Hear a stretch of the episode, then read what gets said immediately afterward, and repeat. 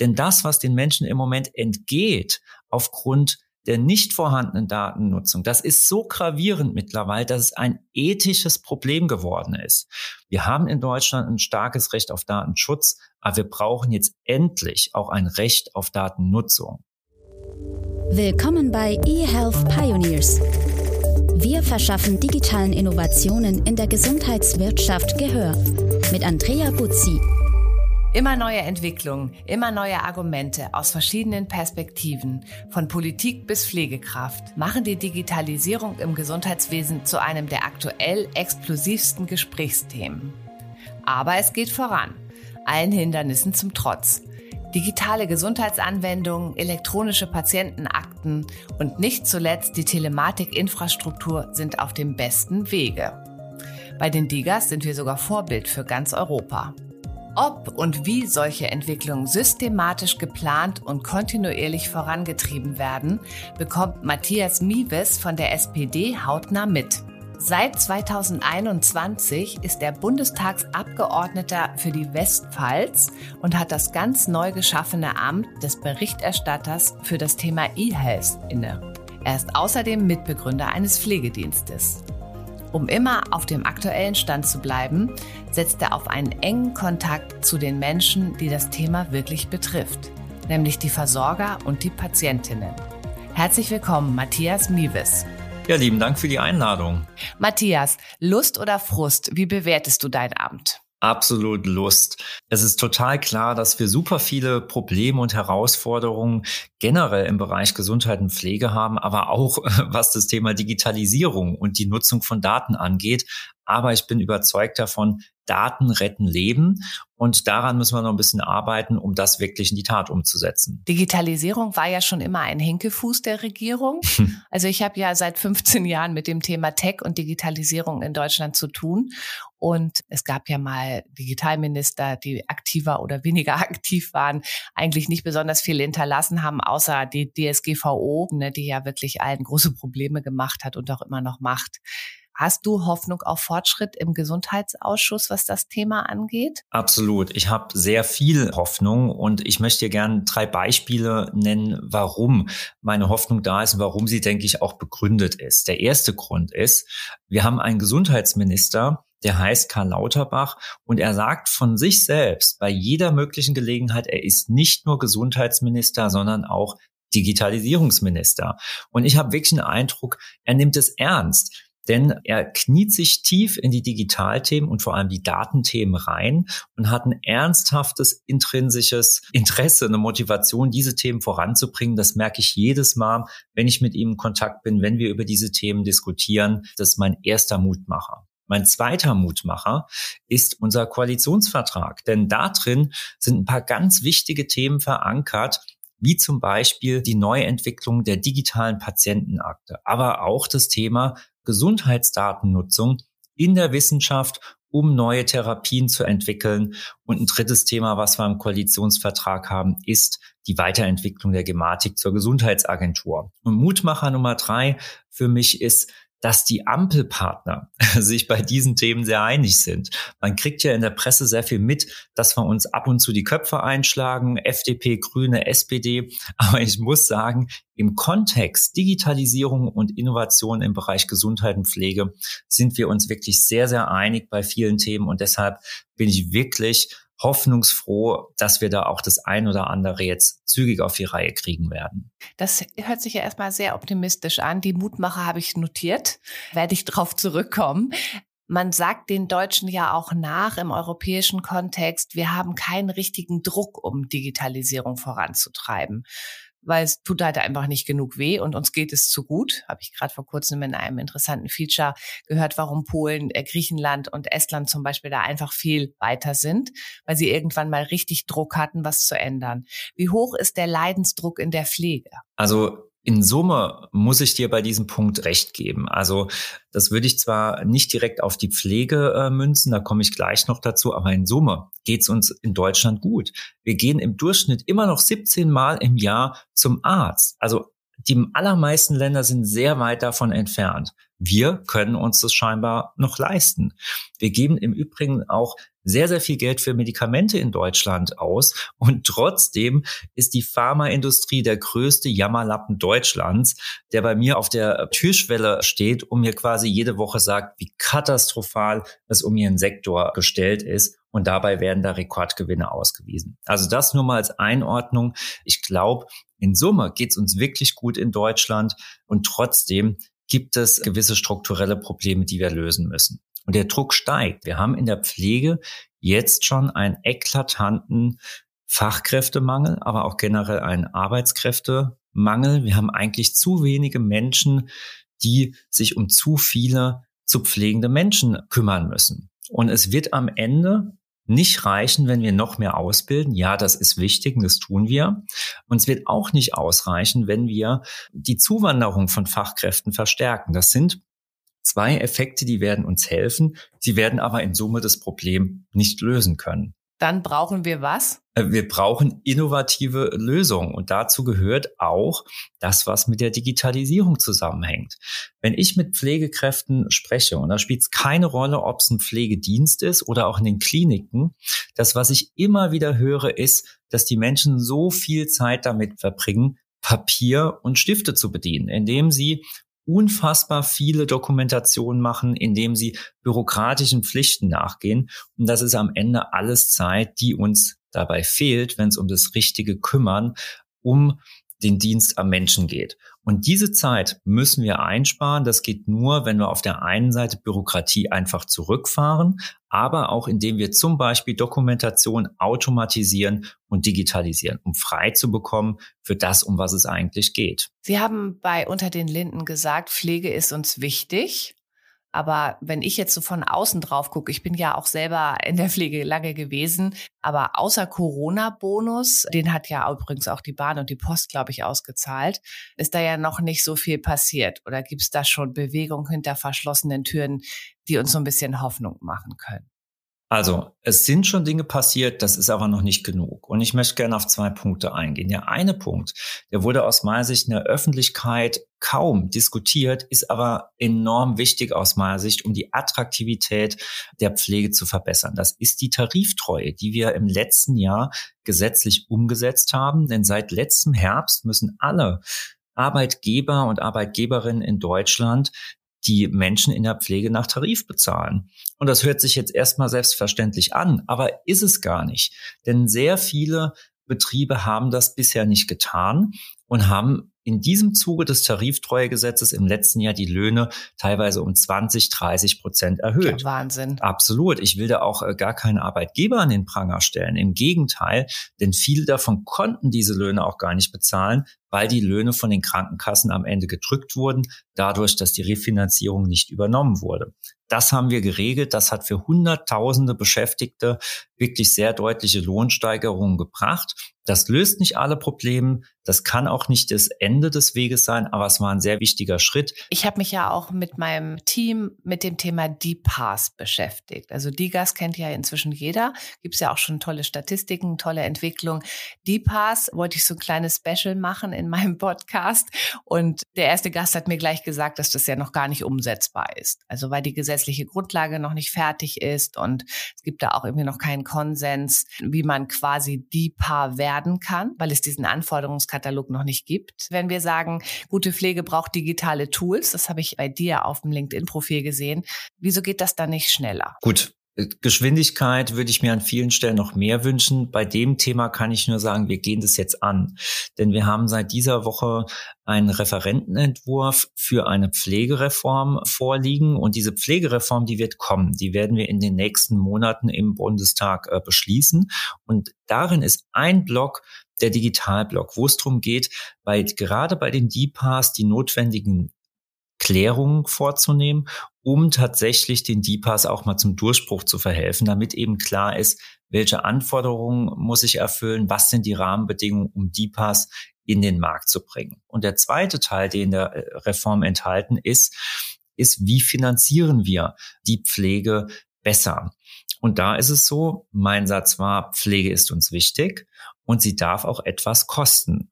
Und äh, diesen Satz füllen wir jetzt mit Leben. Wir heben auf der einen Seite die Beiträge an. Das ist absolut nicht lustig, denn die Versicherten werden alle mehr bezahlen müssen, insbesondere diejenigen, die keine oder wenige Kinder haben. Das heißt, wir muten den Menschen auch was zu, aber deshalb, weil wir sagen, auch die Leistungen müssen verbessert werden, insbesondere für die pflegenden Angehörigen, denn die bilden den größten Pflegedienst in Deutschland.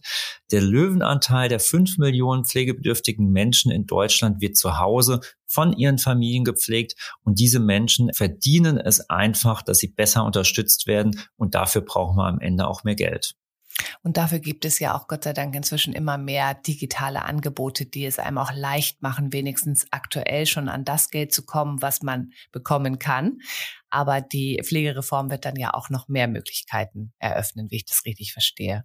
So ist es. Wir wollen die Sätze für Pflegesachleistungen und für die ambulante Pflege erhöhen und wollen auch sicherstellen, dass in Zukunft diese Sätze sich mit der Inflation weiterentwickeln und wir dadurch eine Dynamisierung in die Leistung bekommen.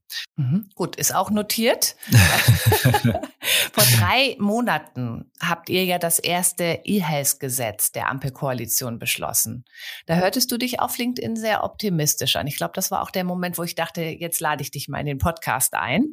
Erzähl mal. Also es gab ja mehrere Punkte und es hörte sich alles total gut an und ich dachte so, wow, das wundert mich jetzt. Ich dachte, wir wären noch gar nicht so weit. Ja, du dachtest, wir wären noch nicht so weit. Auch deshalb, weil das erste E-Health-Gesetz gar nicht so hieß. Es war das Krankenhauspflegeentlastungsgesetz und dort dran hatten wir das Thema angedockt mit verschiedenen Punkten. Und der Kern des Gesetzes war, dass wir Vorarbeit geleistet haben für die größeren Gesetze, die jetzt noch kommen. Ein Punkt, den wir gemacht haben, der ein bisschen technisch ist, der aber in der Praxis viele Verbesserungen bringen wird, ist, dass wir das Thema Standardisierung von Daten und Interoperabilität vorangetrieben haben. Um ein Beispiel zu nennen, wir haben jetzt schon in den Praxen in Deutschland fast überall Praxisverwaltungssysteme, PVS, das heißt die Software in den Praxen und die Softwareanbieter dort sind teilweise sehr nutzerunfreundlich. Denn wenn man einmal ein PVS angeschafft und eingeführt hat, ist es quasi unmöglich, da nochmal rauszukommen. Ja, das habe ich auch jetzt per Schulterblick bei einem befreundeten, niedergelassenen Arzt gesehen und dachte so, es sieht ja aus wie Commodore 64. Ja. Ähm, na gut, nicht ganz so schlimm, aber ja, ist natürlich nicht State of the Art und dieser Locked-in-Effekt, also die Arztpraxen werden Teufel tun, daran zu rühren, solange es funktioniert. Ne? Absolut. Und deshalb sind wir gesetzlich tätig geworden und zwingen die Anbieter jetzt dazu, ihre Daten und ihre Software so aufzubauen, dass die Praxen auch die Möglichkeiten haben, zu wechseln und auch ihre Daten zu migrieren. Und der zweite Punkt, den wir gemacht haben, ist, wir bekommen zu Recht viele Beschwerden unter anderem aus den Praxen, dass in Summe alles rund um die TI, die PVSen, das, was es an Vorgaben gibt, dass es kompliziert ist und sich die Praxen mit verschiedenen Anbietern rumschlagen müssen. Sie müssen sich mit den Hardware-Anbietern rumschlagen. Sie müssen gucken, dass die Software in Abstimmung mit der Hardware läuft äh, vor Ort und dass man am Ende als Ärztin oder Arzt gleichzeitig auch noch ein bisschen IT-Manager sein muss. Wir wollen, dass es einfacher wird. Und deshalb haben wir die gesetzlichen Grundlagen so geändert, dass es in Zukunft möglich sein wird, dass es Komplettangebote gibt, wo eine Praxisinhaberin einfach sagt, hey, ich buche mir eine Flatrate, ich bezahle im Monat x Euro und bekomme dann die Software, die Hardware mit Support geliefert. Ich muss mich um nichts kümmern. Ich stöpsel es einfach ein und der Anbieter guckt, dass das komplette System läuft. Okay, und das wird dann aber privatwirtschaftlich zur Verfügung gestellt. Also wenn man da einfach auch schnell eine Entscheidung herbeiführt, könnte es natürlich auch eine Standardlösung geben, die einfach der Staat vorgibt. Ja, nein, das sind die Rahmenbedingungen für private Lösungen. Und im Übrigen glaube ich auch nicht, dass der Staat der beste Softwareanbieter ist. Also ich wollte es nicht sagen, es fiel mir auch gerade ähm, ein. wahrscheinlich schneller geht, wenn man es den jungen agilen Digitalunternehmen überlässt. Absolut. Und ich glaube, wir sind auch gut beraten, wenn wir versuchen, uns darauf zu beschränken, gute Rahmenbedingungen zu setzen und äh, den Rest dann die Fachleute machen zu lassen. Es fällt ja auch immer öfter der Begriff Ambulantisierung. Hm. Es wird also geschaut, für welche Leistungen muss ich zum Beispiel gar nicht mehr stationär aufgenommen werden. Kann das auch eine Lösung für die Krankenhäuser in Not sein? Oder ist das quasi jetzt nur so ein Quick Fix? Es ist ein Trend, der sich abzeichnet. Wir haben in den letzten Jahren schon gesehen, dass in Deutschland immer mehr Eingriffe, Operationen, die bisher rein stationär gemacht wurden, auch in den ambulanten Bereich wandern. Aber wir sind beim Thema Ambulantisierung bei weitem noch nicht an dem Punkt, wie viele europäische Nachbarländer schon sind. Das heißt, bei uns in Deutschland wird immer noch relativ viel in den Krankenhäusern gemacht, mit vielen Übernachtungen, wo das eigentlich gar nicht notwendig wäre. Und deshalb müssen wir den Weg ebnen. Das soll auch Teil der kommenden Krankenhausreform sein, dass in Deutschland mehr Dinge ambulant gemacht werden können. Am Ende kann das eine Win-Win-Situation sein für die Patientinnen und Patienten. Denn mal ganz im Ernst, wer von uns will denn freiwillig länger im Krankenhaus oder in einer Gesundheitseinrichtung bleiben, als es unbedingt notwendig ist? Und im Übrigen entlastet es am Ende auch das System, weil dann einfach der personelle Aufwand geringer ist. Denn da ist die Entwicklung auch eindeutig. Wir werden immer weniger Personalstunden haben für immer mehr äh, Bedarf an Gesundheits- und Pflegeleistungen. Und diesen Spagat müssen wir irgendwie hinbekommen. Und das kriegen wir nur über neue Konzepte, neue Strukturen. Es wird nicht mehr ausreichen, einfach jedes Jahr mehr Geld ins System zu geben. Naja, und ich glaube, wir sehen ja auch schon die eine oder andere digitale Anwendung, die zum Beispiel vorbereitend für einen Klinikaufenthalt schon Anamnese, Aufklärung und so weiter machen kann. Also da gibt's ja auch schon einiges. Also ich denke, wir können diese Zeit tatsächlich auch verkürzen. Stichwort digitale Gesundheitsanwendung. Das ist ja nun wirklich ein Exportschlager. Seit zwei Jahren befinden wir uns ja jetzt quasi im Praxistest. War das jetzt eigentlich bislang gut oder schlecht? Also ich bin vom Typ her wirklich äh, sehr optimistisch und deshalb sage ich auch, die Digas sind ein Erfolg, weil wir es geschafft haben, dass wir überhaupt sowas wie einen Fast-Track-Prozess implementiert haben, wo neue Anwendungen einen klar skizzierten Weg haben mit klaren Kriterien, mit einem klaren Zeitrahmen, wie sie es schaffen, in dieses große, komplizierte Gesundheitssystem Deutschland aufgenommen zu werden. Ähm, natürlich ist es jetzt nicht perfekt. Es gibt ein paar Stellschrauben, wo auch ich sage und wo, wo man jetzt sieht, da müssen wir nacharbeiten. Aber das ist ja völlig in Ordnung. Wichtig ist, dass wir auf dem Weg dazulernen und uns Schritt für Schritt zu einer Lösung arbeiten, wo die Digas nicht nur eine schöne Nische ist, die man immer mal bei Konferenzen hochhalten kann, wo das Ausland sagt, wow, ihr seid so toll und ihr seid vorne weg, sondern dass Digas auch etwas werden, was die Menschen in ihrer Breite erreicht. Was ist aus deiner Sicht das wichtigste Learning? Das wichtigste Learning aus meiner Sicht ist, dass die Digas im Moment sehr isoliert betrachtet werden. In meinem Unternehmenssprech, den ich aus Telekom-Zeiten immer noch ein bisschen drauf habe, würde ich sagen, wir haben Digas für ganz einzelne Use Cases. Und Gesundheit ist ja etwas äh, ganzheitliches. Es ist nie ein Knopf, den ich drücke und dann sind Menschen gesund, sondern es ist immer ein komplexes Umfeld. Und ich glaube, eine Herausforderung ist, die Digas mit anderen Therapieelementen zu verknüpfen und in die gesamte äh, Behandlung einzubetten.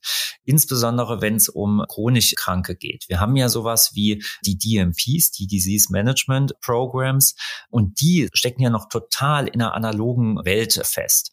Und ich glaube, wenn wir es schaffen, DMPs mit DIGAs zu verknüpfen, wo wir sagen, Menschen müssen zum Beispiel nicht mehr dauernd zu Kontrolluntersuchungen, weil ich über Remote Monitoring das eine oder andere mache mache und es über eine DIGA gesammelt wird, dass ich über eine DIGA dann äh, meine Empfehlungen bekomme, dass die Daten auch von meiner Ärztin, von meiner Pflegekraft ausgelesen werden können, dann glaube ich, können wir die nächste Stufe erreichen, wie wir Menschen eine bessere Therapie bringen, die weniger personelle Ressourcen braucht und wo am Ende die klassischen analogen therapeutischen Mittel mit digitalen Mitteln sinnvoll kombiniert werden. Oder eben tatsächlich auch in Bereichen, in denen eine Versorgungslücke schon besteht. Man hört ja auch sehr viel im Umfeld von psychotherapeutischen Digas, dass die tatsächlich ja auch solche Momente, in denen man vielleicht schon eine Begleitung braucht und noch keinen Therapieplatz hat, dann wirklich auch sehr hilfreich sein können. ist ja auch, glaube ich, einer der, wie du das so schön nennst, äh, aktuell interessantesten Use Cases. Nichtsdestotrotz darf man natürlich nicht vergessen, es gibt ja auch für die großen chronischen Erkrankungen schon tolle Anwendungen, die auch in Entwicklung sind, wo sich wirklich tolle Startups drum gekümmert haben und auch drum kümmern. Nur was sagst du zu dem, dass natürlich viele es nicht schaffen, diese, diese strengen Hürden zu nehmen und dann kurz bevor sie dann tatsächlich vielleicht irgendwie zugelassen werden, einfach die Finanzierung nicht mehr stemmen können oder es einfach so in dieses System für sie keinen Zugang gerade gibt. Da wird ja auch viel Innovation kaputt gemacht. Ja und nein. Also, dass auf dem Weg Ideen sterben, dass auf dem Weg Startups pleite gehen, da sage ich nur, that's life. Also ähm, Innovation ist kein Ponyhof und da bleiben Ideen und Projekte auf der Strecke. Ist ganz normal. Das ist der Selektionsprozess, denn am Ende wollen wir ja auch, dass sich die besten Dinge durchsetzen, was aus meiner Sicht wichtig ist. Und das ist etwas, was ich auch als einen konkreten Verbesserungsbedarf in dem Prozess für die Digas sehe, ist, dass diejenigen, die eine Diga anbieten wollen, mehr Transparenz, mehr Klarheit in einem agilen Prozess bekommen. Wenn ich mich ans B-Farm wende, dass ich dann nicht, ich sag mal, sechs Monate wie in einer Blackbox unterwegs bin und dann nach sechs Monaten mein absolut gültiges Urteil erhalte, ja oder nein. Sondern meine Idealvorstellung ist, wie in der agilen Softwareentwicklung, dass man idealerweise sich regelmäßig trifft, dass man vielleicht mit einer Rohversion schon mal ein erstes Feedback bekommt, das man nutzen kann, um sich weiter äh, zu entwickeln, dass es dann ein weiteres Feedback geht und man in regelmäßigen Abständen eine Art Standortbestimmung hat mit sinnvollen Hinweisen, wie es weitergeht und mit einer Indikation, die dann andeutet, klappt's am Ende, klappt's nicht, was muss ich noch tun? Man darf ja auch nicht vergessen, dass viele Anwendungen, die jetzt DIGA geworden sind, die haben halt das doch gar nicht gewusst, auf was sie eigentlich entwickeln müssen, damit sie durch diesen Zertifizierungsprozess kommen. Und jetzt kommt ja eine neue Generation von DIGAs oder die DIGA-Anwärter, die, glaube ich, auch schon ganz genau wissen, worauf sie achten müssen. Bei der Nutzung von Gesundheitsdaten zu Forschungszwecken, da klingelt es ja bei vielen Menschen immer so ein bisschen in den Ohren. Wie bewertest du die Nutzung von erhobenen Daten? Also du hast es ja schon so anklingen lassen, dass es natürlich auch wichtig ist, die Interoperabilität, damit wir viele Daten zusammenbringen können. Datenschutz tötet ja auch, hat, glaube ich, mal ein Professor aus Essen ziemlich prägnant gesagt. Bei unseren europäischen Nachbarn ist ja das nicht so ein großes Thema. Ist das aus deiner Sicht äh, wichtig, dass wir immer wieder diesen Datenschutz so hochhalten? Blockiert der nicht auch viel? Also ich bin kein Fan von so Pauschalurteilen, wo Datenschutz gegen Datennutzung ausgespielt wird. Ich bin der festen Überzeugung, Datenschutz und Datennutzung sind zwei Seiten derselben Medaille und wir können das gemeinsam hinbekommen. Damit es funktioniert, haben wir noch ein paar Hausaufgaben in Deutschland. Und um mal ein Beispiel zu nennen, was mir ganz und gar nicht gefällt, ich komme aus Rheinland-Pfalz. Eins unserer Vorzeigeunternehmen ist BioNTech.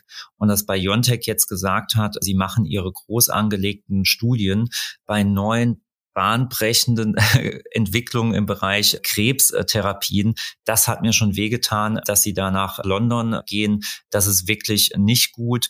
Und wir müssen uns überlegen, woran liegt es denn? So, und es gibt verschiedene Gründe. Ein Grund hast du genannt, wir müssen aus den Datensilos raus.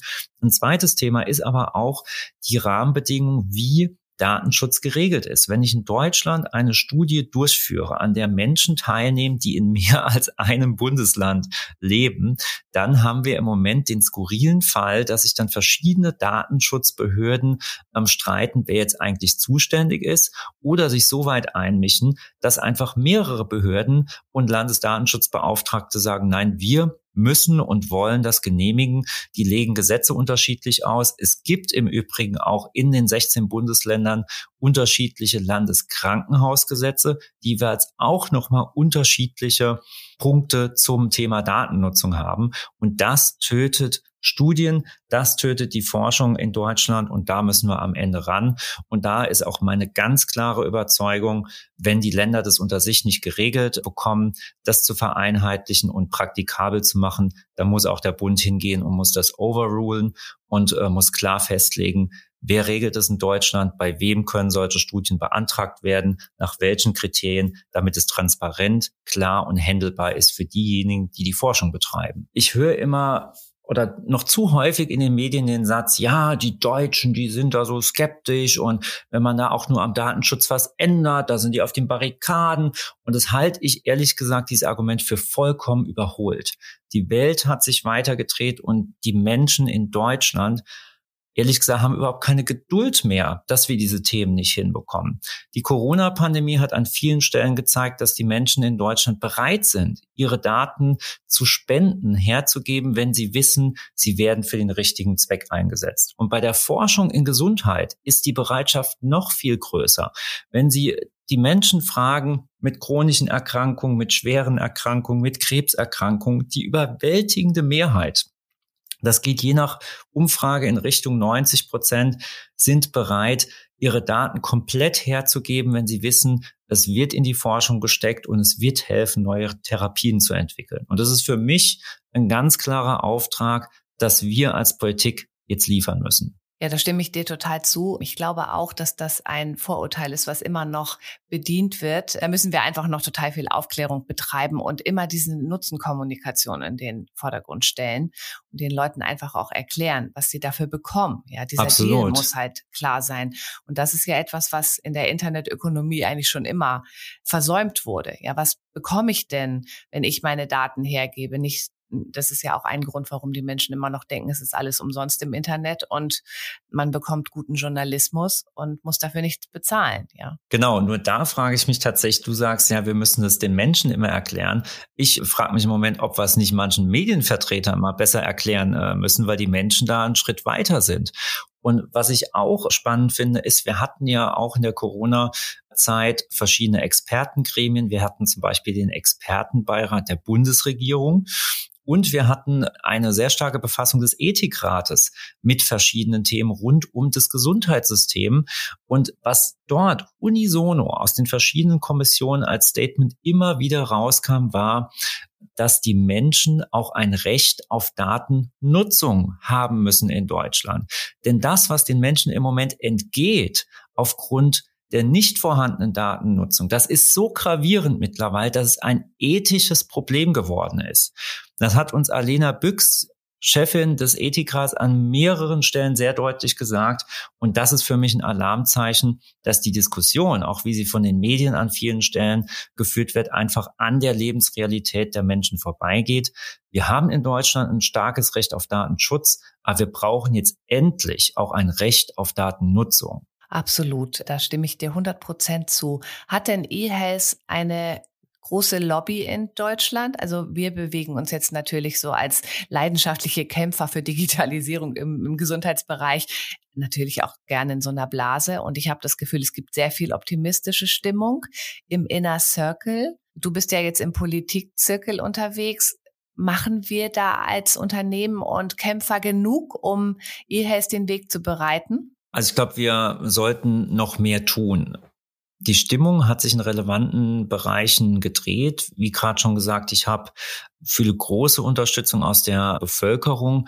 Ich glaube aber, dass wir insbesondere in der Gruppe der Beschäftigten im Gesundheitswesen noch mehr Überzeugungsleistungen bringen müssen. Warum sage ich das?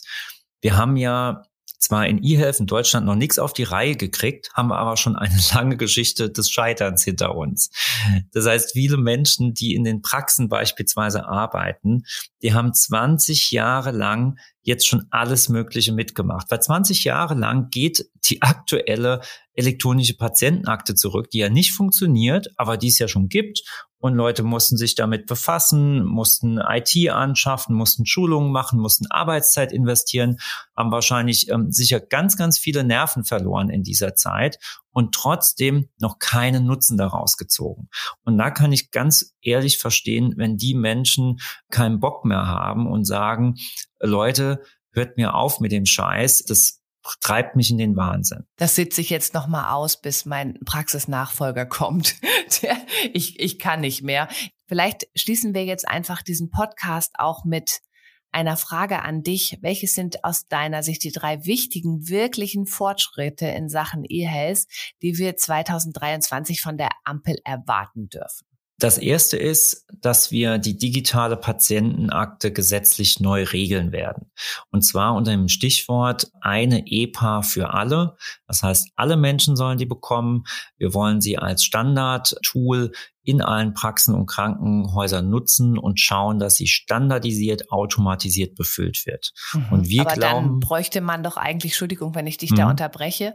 Ich höre jetzt irgendwie von ganz vielen großen Krankenkassen, dass die ihre eigene EPA gerade entwickeln. Oder ist das eine falsche Information? Also die, die Krankenkassen haben ja schon alle ihre eigenen EPAs. Im Moment sind es ja eigene Projekte und ähm, das, was wir machen, ist eine neue gesetzliche Grundlage, dass wir unter neuen einheitlichen Rahmenbedingungen die EPA auf neue Füße setzen. Es wird natürlich dann auch Zeit in der Umsetzung brauchen, aber die gesetzlichen Grundlagen, die machen wir dieses Jahr neu und das Gesetz dazu ist auch schon weit gediehen und wird demnächst vorgelegt. Also das heißt, erstens die digitale Patientenakte neu machen. Das Zweite, was wir auch dieses Jahr noch tun werden, ist, dass wir das Thema Gesundheitsdaten neu regeln werden, insbesondere was die Nutzung in Forschung und Entwicklung äh, geht, um dort die rechtlichen Rahmenbedingungen so zu gestalten, dass sie praktikabel sind, dass sie Forschung in Deutschland ermöglichen und am Ende hoffentlich dafür sorgen, dass nicht die guten Firmen, die wir hier haben,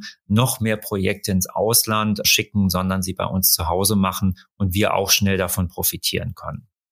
Und das dritte Thema, was wir machen, ist, ich nenne es mal Bedingungen für innovative Modelle im Gesundheitsbereich schaffen. Das hört sich jetzt kryptisch an, aber es heißt am Ende, dass wir gewohnte Mauern abreißen, die es gibt. Und die Mauern, die es zum Beispiel gibt, sind die starren Sektorentrennung, dass wir einen ambulanten, einen stationären Bereich haben und diese Sektorengrenzen werden wir auflösen und werden damit dafür sorgen, dass neue Modelle wie zum Beispiel integrierte ambulant stationäre Versorgungsmodelle denkbar werden, dass neue Zusammenarbeitsmodelle möglich werden. Das wird ein harter Brocken sein, weil da gibt es starke Kräfte der Verbände und äh, aus den Sektoren, die das nicht gerne sehen. Wir werden es aber machen und ich glaube, es ist notwendig, dass wir Strukturen so verändern, dass sie am Ende den Patientinnen und Patienten dienen und die besten Versorgungsmodelle ermöglichen.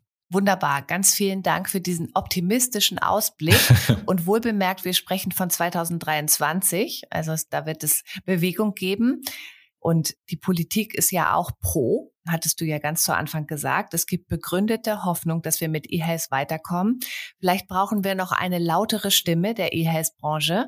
Die Lobby muss stärker werden, weil wir haben ja einige Dinge, die wir wirklich ändern können und wollen. Und ich nehme von dir noch mit, Matthias, nochmal diesen ethischen Aspekt, dass wir durch Datennichtnutzung die Menschen ja auch vielleicht denen auch eine gute Therapie vorenthalten und es da auch um Leben und Tod geht und dass das ja ein Paradigmenwechsel auch auch ist in dem ganzen Thema Datenschutz. Und das stimmt mich doch sehr hoffnungsvoll. Deswegen werde ich dich einfach nochmal einladen und wir gehen deine Punkte nochmal durch. Sehr gerne, sehr gerne. Ende des Jahres. Ganz herzlichen Dank, Matthias Mübes. Dank dir, Andrea. Übrigens, dieser Podcast ist eine Produktion von The Medical Network. Wir verschaffen digitalen Innovationen in der Gesundheitswirtschaft Gehör. Willst du das auch? Dann freuen wir uns über Likes, Shares und eine Bewertung bei iTunes. Noch mehr spannende Folgen findest du auf unserer Website www.themedicalnetwork.de.